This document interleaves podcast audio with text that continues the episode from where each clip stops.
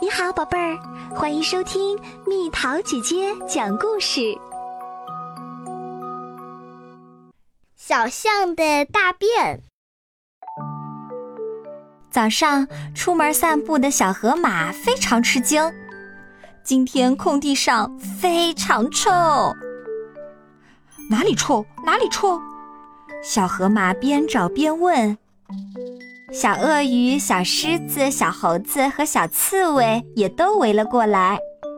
哪里臭？哪里臭？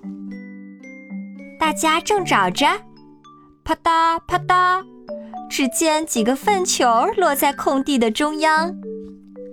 哇，这么大！小河马说：“是谁的大便啊？”小鳄鱼问：“是大象的吧？”小狮子说。真大呀！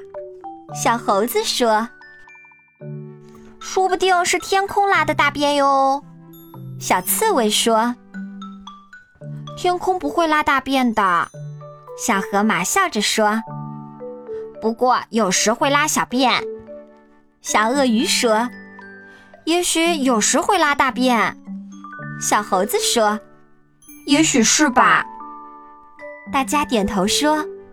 于是，他们一起站在空地上，往天上看。对不起，对不起，是我的大便。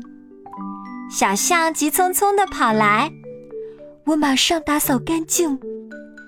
小象开始用鼻子吸来沙土，掩埋大便。等一下，小猴子说：“我也想拉这么大的大便。”我也想。我也想，大家一个接一个的说，然后他们问小象：“你怎么会拉出这么大的大便？”“那是因为我吃的多呀。”小象说。 “真的吗？那我们也得努力吃啊！”大家一起说。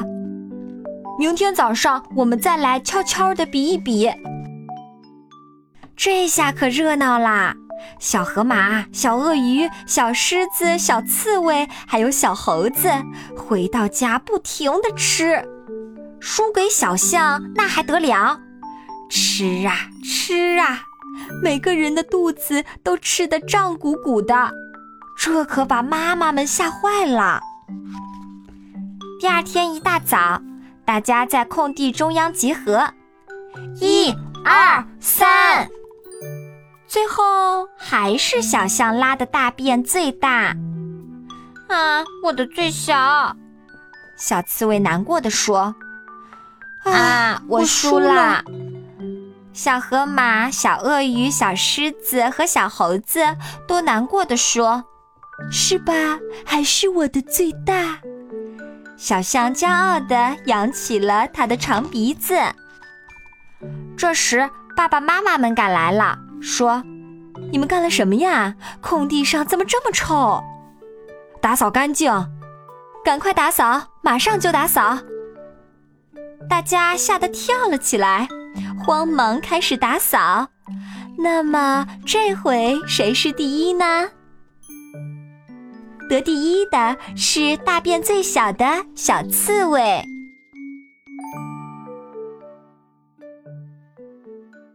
好啦，小朋友们，故事讲完啦。为什么小动物们吃了那么多东西，最后却还是小象拉的大便最大？这是为什么呢？留言告诉蜜桃姐姐吧。好了，宝贝儿，故事讲完啦。你可以在公众号搜索“蜜桃姐姐”，或者在微信里搜索“蜜桃五八五”，找到告诉我你想听的故事哦。